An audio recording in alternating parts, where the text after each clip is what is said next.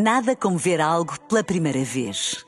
Porque às vezes, quando vemos e revemos, esquecemos-nos de como é bom descobrir o que é novo. Agora imagine que viu o mundo sempre como se fosse a primeira vez. Zais. Veja como se fosse a primeira vez.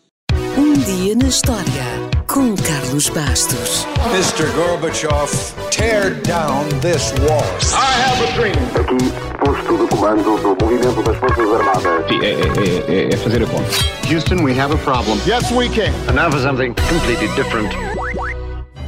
No dia 25 de novembro de 1984, mais de 30 estrelas britânicas reuniram-se num estúdio em Notting Hill e gravaram Do They Know It's Christmas. Ficaram para a história como Band-Aid e o seu objetivo era simples: juntar todo o dinheiro possível para combater a fome na Etiópia. A ideia partiu de Bob Geldof, depois de ter visto um documentário na BBC sobre a fome naquele país. Bob Geldof viu o documentário no fim de outubro e a música foi gravada praticamente em 24 horas, a 25 de novembro, para ser lançada no Reino Unido e na América no início de dezembro, ainda há tempo do Natal. Bob Geldof escreveu a letra e Hughes, na altura, nos Ultravox, compôs a música e produziu a faixa. O que não foi uma tarefa fácil, porque, apesar das boas intenções, estavam muitos egos envolvidos. Estamos a falar da nata das estrelas britânicas da década de 80.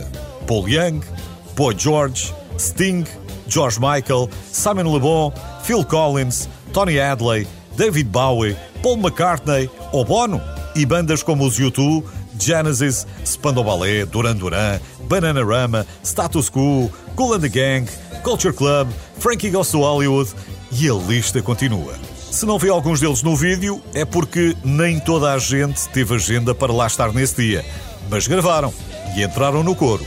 Aliás, como foi tudo muito à pressa, Boy George teve mesmo de apanhar o Concorde em Nova York para chegar a tempo a Londres. Felizmente, na altura, havia um avião supersónico de passageiros. O esforço de todos valeu a pena e no Reino Unido, Do They Know It's Christmas tornou-se o single mais vendido de todos os tempos.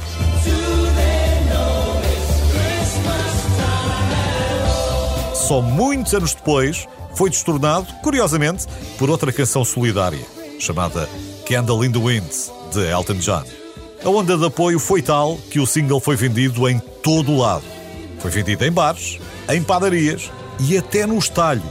Já agora, caso não saiba, a capa do single foi criada por um tal de Peter Blake, um senhor que já tinha feito um ou outro trabalho mais ou menos conhecido, como por exemplo a capa de Sgt. Peppers, dos Beatles.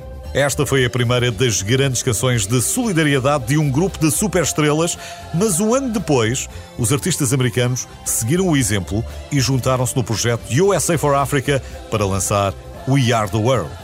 A pedido do produtor Quincy Jones, Bob Geldof foi até lá, agradeceu muito e só lhes disse isto: preparem-se para participarem no maior concerto do mundo.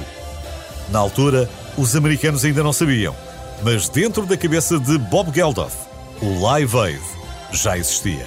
Mas isso é uma história para outro dia.